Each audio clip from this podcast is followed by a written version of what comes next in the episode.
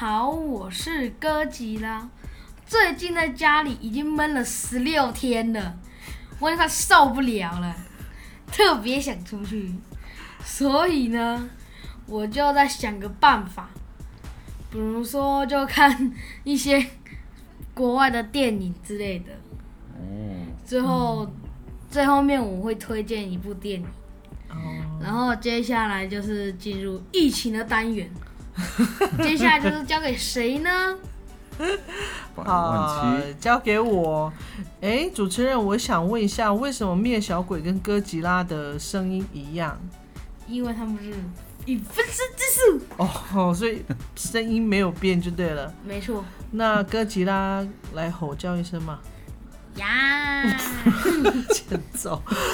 好，今天是我们六月三号的防疫宅家第十六集。那今天的确诊人数呢，就是呃，虽然比昨天少一点点，但是其实也是还是蛮高的高哈，嗯就三百六十四。然后校正回归比昨天多很多，是两百一十九。嗯那屏东一样也是挂零确确诊诊这样子，然后死亡人数呢是十七人。嗯，的确，这个病毒死亡数还是会增加哦。对啊，还是大家最担心的还是这个啦。我相信大家这几天除了待在家很烦以外，一直看到这个死亡数字，其实也是让人家，应该说让大家心情会比较不稳定。对，像今天那个有看到那个总统府去按喇叭的这件事情，叭哎我叭没有看呢叭叭，那个好像人家说新闻没有报啦，但是嗯有一些媒体就是像那个联合 UDN，他就联合用用直播的方式，就在现场做直播，这样、就是现场的实境的直播。嗯，嗯，哇，所以那干嘛按喇叭呢？什么原原因呢？好混乱哦，是什么原因台北他们就是是台要抗北现在议那个很混乱啊？就是要抗议说，呃，政府好像都没没有，有疫苗，没有疫苗。，大家都在要疫苗啊。诶，可是我们每天在看那个部长在直播的时候，其实他也有解释，其实我们嗯听得懂诶，可是为什么还是有人去炒疫苗啊？单细胞生物，怎么单细胞生物？呃，其实应该说大家都在急啦，都希望可以打到疫苗，嗯然后那个速度好像，也就是说他进来台湾嗯，现在的量还不多嘛，不过现在都在打了，都在施打了。尤其是第一线人员或是有相关业务，就是要做防疫的，都在做了。那为什么疫苗那么难进来呢？都是因为一个因为未知的地方。大家要去想到，其实，在有关医学的法律，他只要是侵入式的，他必须是医生哦，就侵入式的那个治疗，不管是打针啊，或是开刀什么的，只要侵入式，他就一定严格规定，就是操作这个动作的人一定要是医生。也就是说，侵入性的这个医疗行为是很很慎重的，国家是很慎重看待这件事。那疫苗也是，那为什么呢？所以疫苗也是要打到身体里面的，所以为什么那个程序其实跟买东西差很多？嗯，他必须要严格把关。除了说，好，现在有他已经做了实验嘛，就说呃，可能有像那个 A Z 疫苗有百分之七十的防疫能力，然后对于重症有百分之百这样。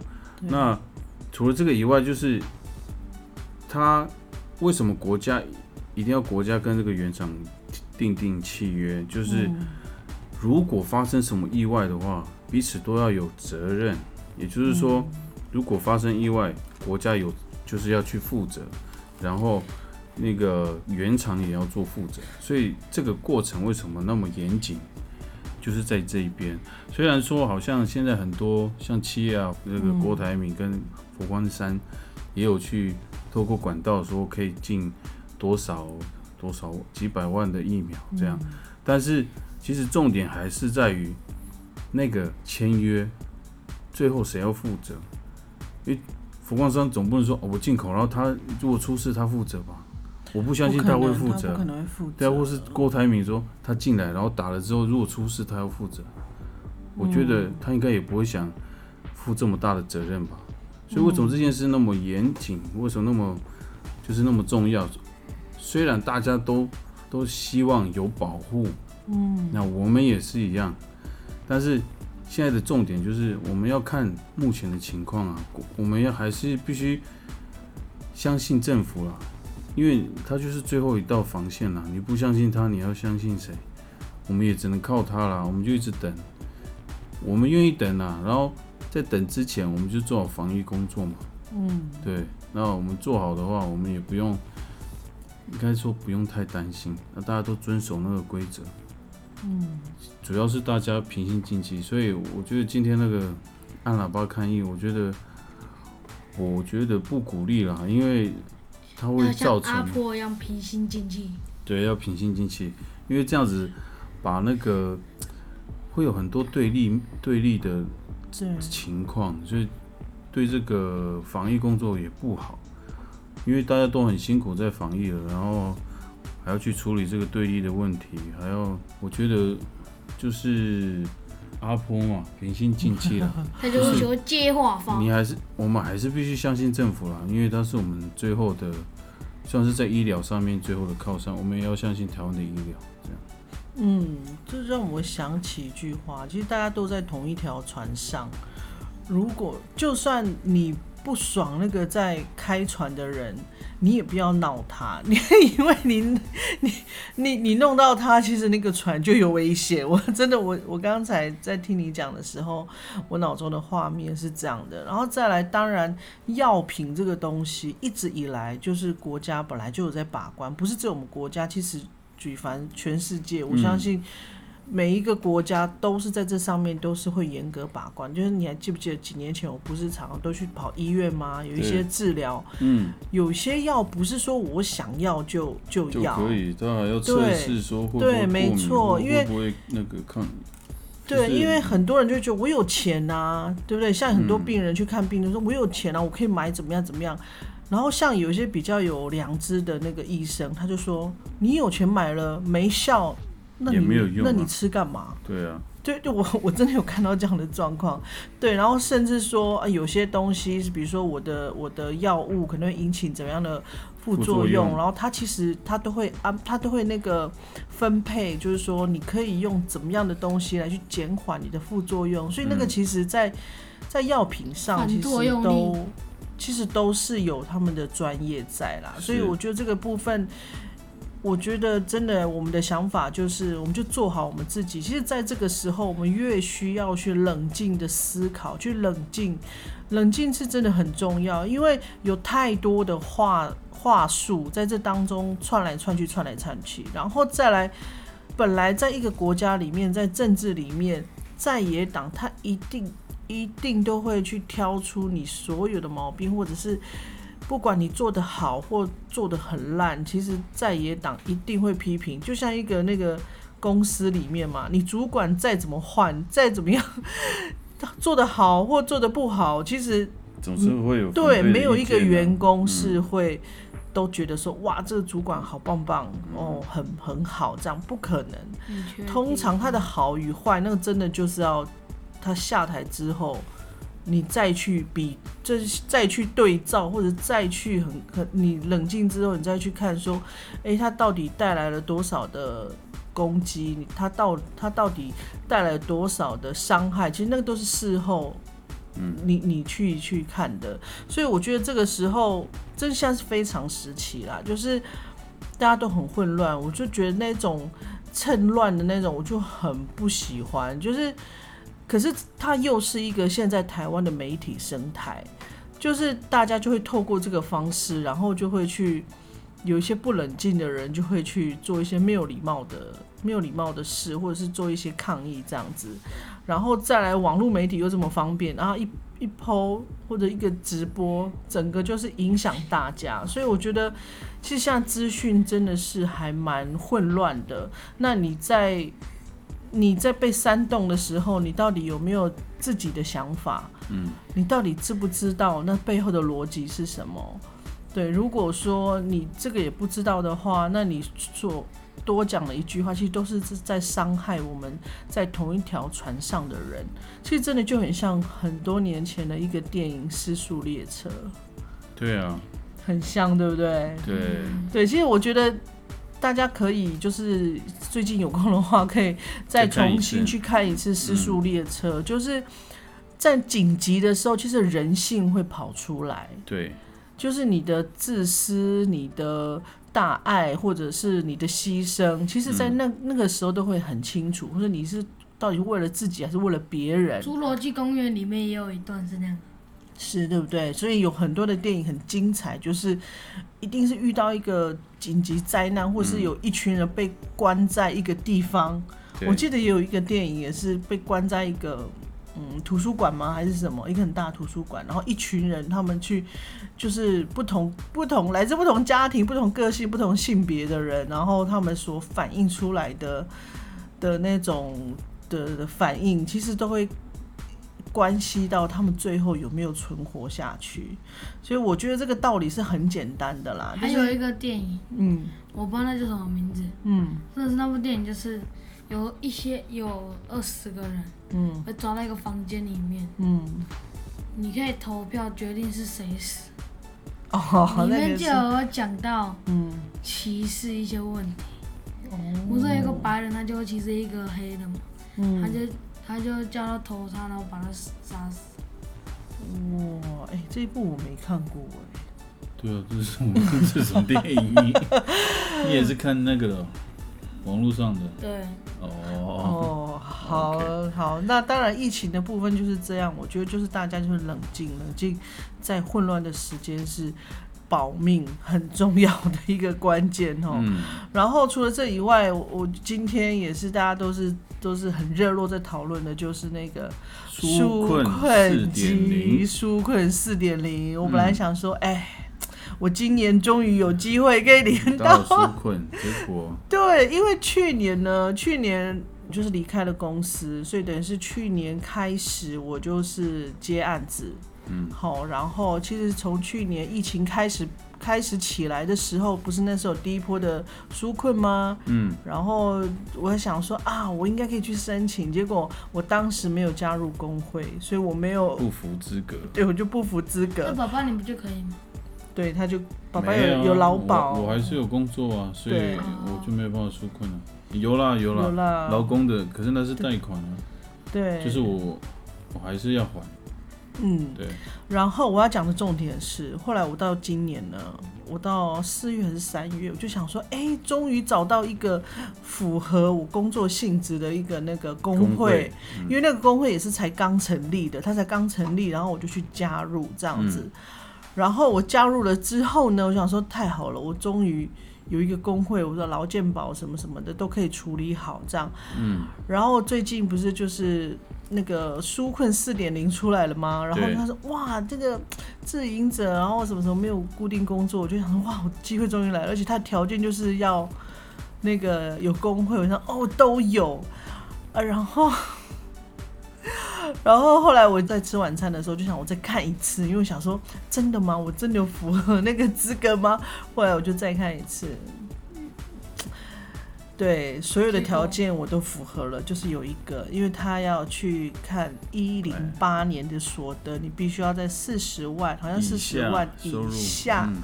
你才可以领，所以我又不行啦，对，哦，我又没有办法了，因为我年轻人不因讲，为我一零八年那时候还有工作，那我那时候工作就当然就已经超过年薪四十万呐、所以就变成我就不行了，所以就，嗯所以这对我来讲就是看得到吃不到，我就开心了两天，今天就破灭。所以我不晓得他们的那个定地这个为什么要看一百零八年，而不是看一百零九年？因为我觉得蛮矛盾，应该是应该要看最近的啊、对呀、为什么会看到那个比较远的呢？那如果一百零九年他是完全没有工作的，然后今年，然后今年又是这样的话，那他还是看哎对一百零八年的，那他不是更惨？哎、你这样有道理呢，因为很多人都是一零九年开始工作受到影响啊，对啊可，是他竟然是用一百零八年根本就没有疫情的时候嘛？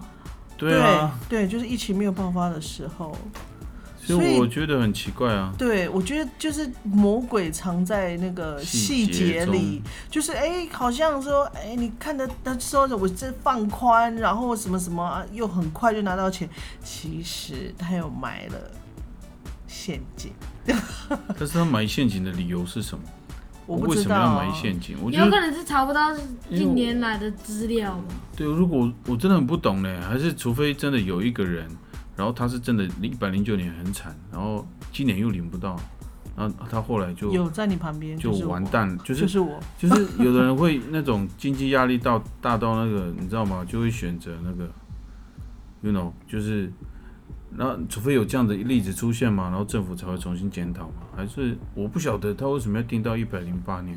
所以我才说，其实查不到政治呢，政治它就是一个游戏，游戏规则真的就是这样，就是他会说啊，我我会给，我会怎么样怎么样，可是其实他的限制，他都是年轻人，这都是他们精密的计算过了。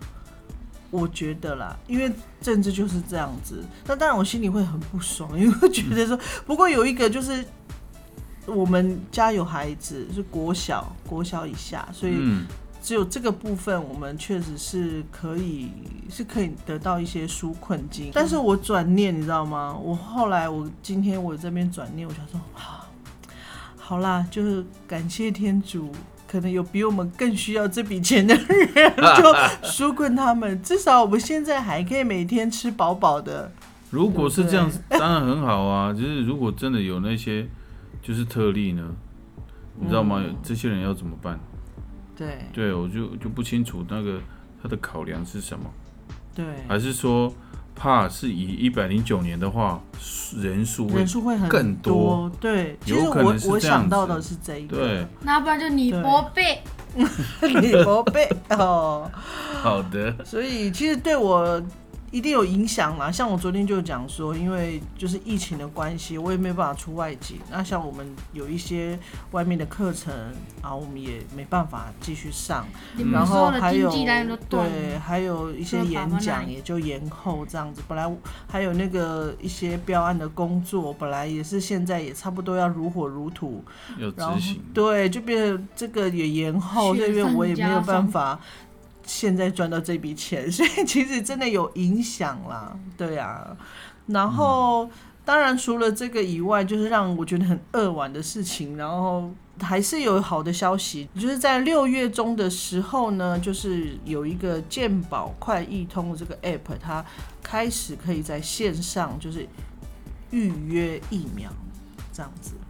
哦，OK，对，这个是还蛮新的消息，因为像那个健保快易通，其实我有在使用，嗯其实是还蛮方便的。嗯，就比如说我去医院检查，有一些数据我其实可以不用去医院才知道，其实我就可以事先在上面看，比如说你过去有用过什么药啊，或者是。你曾经在那边看病啊，哦啊，然后你的一些检验的数据呢，其实都可以在上面找得到，所以这个还蛮好用的。然后这个新的功能，就六月中开始就可以去预约疫苗这样子。对啊，如果大家想要打的，赶快先预约。那疫苗来了，应该就会，你越早预约，就是越早打到这样。嗯，所以就不要再说没有疫苗了。对，因为之前不是本来也有一批吗？只是好像量不多了，对对对，台湾总总人口来说，那个好量像施打的多人也不多啊。可是听说好像六月底会有一批几百万，嗯，我忘记几百万，就是那那时候会有有一批了。那大家如果现在预约，那个时候可能就打得到。对嗯，嗯好，那我可能不敢打，为什么？我也是，我我不敢打，因为我因为当然没错啦，就是所有的药它后面就会写那个副作用，可是我我会怕，所以我就我不太敢打呢。我也不敢打，你知道什么吗？为什么？打针我不喜欢，哦，而且还有副作用，我就真的更不想。对，所以就好，你你敢打，你去打好了。如果你有打疫苗，然后你这样，至少我们也染疫的几率也会下降。哦，OK，好的，那就宝宝都在外面好，工作。那今天换谁分享？我好，哥吉拉你要分享什么？要分享涡轮方程式涡轮方程式，这是很久以前的动画，对不对？电影，哦，对对啊，对啊，动画啊是电动画吗影啊。对啊，嗯，嗯，好，那你分享一下为什么要推荐这部片呢？因为我觉得里面那个主角，他就是很励志，想要当一个赛车手。嗯重点是他是瓜牛，嗯，然后呢？之后他就想，他就练习，他就想办法变嗯成一个赛车手。嗯，然后之后他就是一直努力，一直努力。嗯，他发生一个意外以后，他速度就变很快。什么意外会让人速度变很快？比如说，他就他他他就跑到汽车里面哦，嗯然后汽车刚好就有一个可以让速度加快的一个液体吧，他就喝到了，他就是机油吗？不是还是哦一个蓝色的液体，他喝到以后他就变超快。剧情是这样对，这样子编的嘛，哦，哦所以之后嗯，你知道他最高时速是多少最吗？高时速多少？三百六十四公里。真假的瓜真的牛哦啊！我们不能用正常的逻辑去思考这个片子，对对，因为所以你你觉得看了以后，你觉得很励志这样子吧？对，哦怎么说？就就算它的速度，因为它壳坏掉，它就不能用它的速度，嗯，嗯，所以他就就用他原本的速度去获得一个冠军。哦，你知道他怎么成功的怎么吗？成功？他的龟缩术，龟缩术，不是不是光他都缩起来吗？对，然后滚，他就滚，他就滚到那个终点点线然后他就哦得第一名。哦，你要讲清楚，印第安 他他们有这部影片呢，就是最后有一场很重要的比赛，然后世界级的叫什么印第安赛车吗？印印第五百赛车啊，，对对对，这个是美国很有名的赛车，就是比速度的。然后他在那一场比赛，就是他梦寐以求想要得到冠军嘛，那他就有去参赛，那最后他就跟另外一个应该是意大利的，对很不对？强的，是意大利的吗？对意大利的。然后他们就意大利的那个车手就故意撞他，所以他的壳就受到损伤。嗯，然后最后他们两台车都有受损嘛，那这瓜牛就最后靠自己的力量，而不是靠那个他得到的那个超能力，他就用滚的滚滚滚，然后就得到冠军。没有，他反正很慢，然后那个只要人通过就可以，汽车不容不一定要通过，哦。所以那个意那个意大利的跟他差了一点点，哦，就那意大利用跑的，对，他就用滚的，他就赢，好好有趣哦。就是他的壳我还想修复以后，他就一样变很快。嗯。我还想说，为什么你会分享这部片？因为早白天的时候，那个百万夫从部落买了那个三包的蔬菜，结果我在在整理菜的时候，发现了两只小瓜牛，然后哥吉拉呢就想说要把它拿来当宠物，所以他就喂了它们很多菜，然后放在 一个小盒子里面，所以想说。哦，你是因为养了两只小瓜牛宠物，所以才去看这部片的吗？我是先看之他先看的瓜牛，哇，这很巧啊对，好巧哦。难怪你说奇怪，这个哥吉拉怎么对瓜牛突然有这么大的兴趣？应该是他早上看了瓜牛的电影。好的，难怪呢，难怪你马上要认养那两只小瓜牛，真的很小，就是，哎、他们身体不到一公分啊，没有有一只有一公分，有可是都一只吃菜以后就长大了。啊真的吗？那真的可以养吗？可以啊，你只只要一直喂它菜，它就会一直长大。它就是一般的那种大瓜牛吗？对对对，啊，它真的哦，它该不会长成这样吧小时候是那样子啊。它该不会长成这样吧好小哦，所以我们要每天喂它，可是你喂的菜也太多了吧？啊，就让它慢慢吃啊。哦，好，所以它的环境要保持湿润，然后还要有叶菜的东西。嗯，你可以洒水啊，用洒哦喷水你不要对喷到不要喷到酒精哦酒精哦，都会死掉。因为我们家现在很很多多酒酒精，好了，就是这是我们今天的那个宅家特辑，嗯就是没想到最后结尾是在那个瓜瓜牛牛身上，就是对，就是闷在家里吼，看到很多就是跟平常生活看不到的东西，就会觉得很开心。所以我们今天看到那个菜里面有瓜牛，就超开心的，就觉得 有一个不一样的生物在我们的我要不要家里让瓜。牛跟小波、小周他们结为兄弟，no 不行。三个兄弟不行不行不行不行，为什么不行？我们的乌龟很激动，嗯它会它它会吃了踩死那个我们的小那个小瓜牛。小瓜，对，我们的小瓜就是慢慢养，我们自己好好养。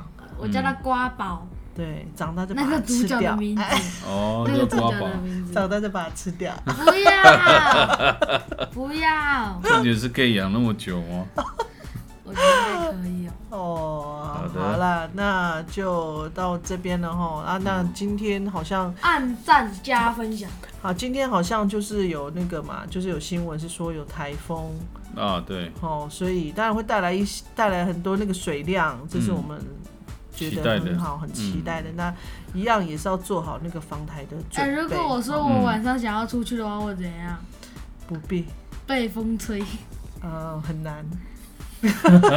好，的最后你主持人，你有什么要要跟大家最记后要讲？得按赞加分享，五颗星的评价，你好好你讲。哦，好好讲，慢慢好好讲。按赞加分享，哦，还有几颗星？五颗星，哦 OK，好。五金卡夹，啊没事。好的，好，那我们节目就到这边了，那我们就明天见，拜。拜拜。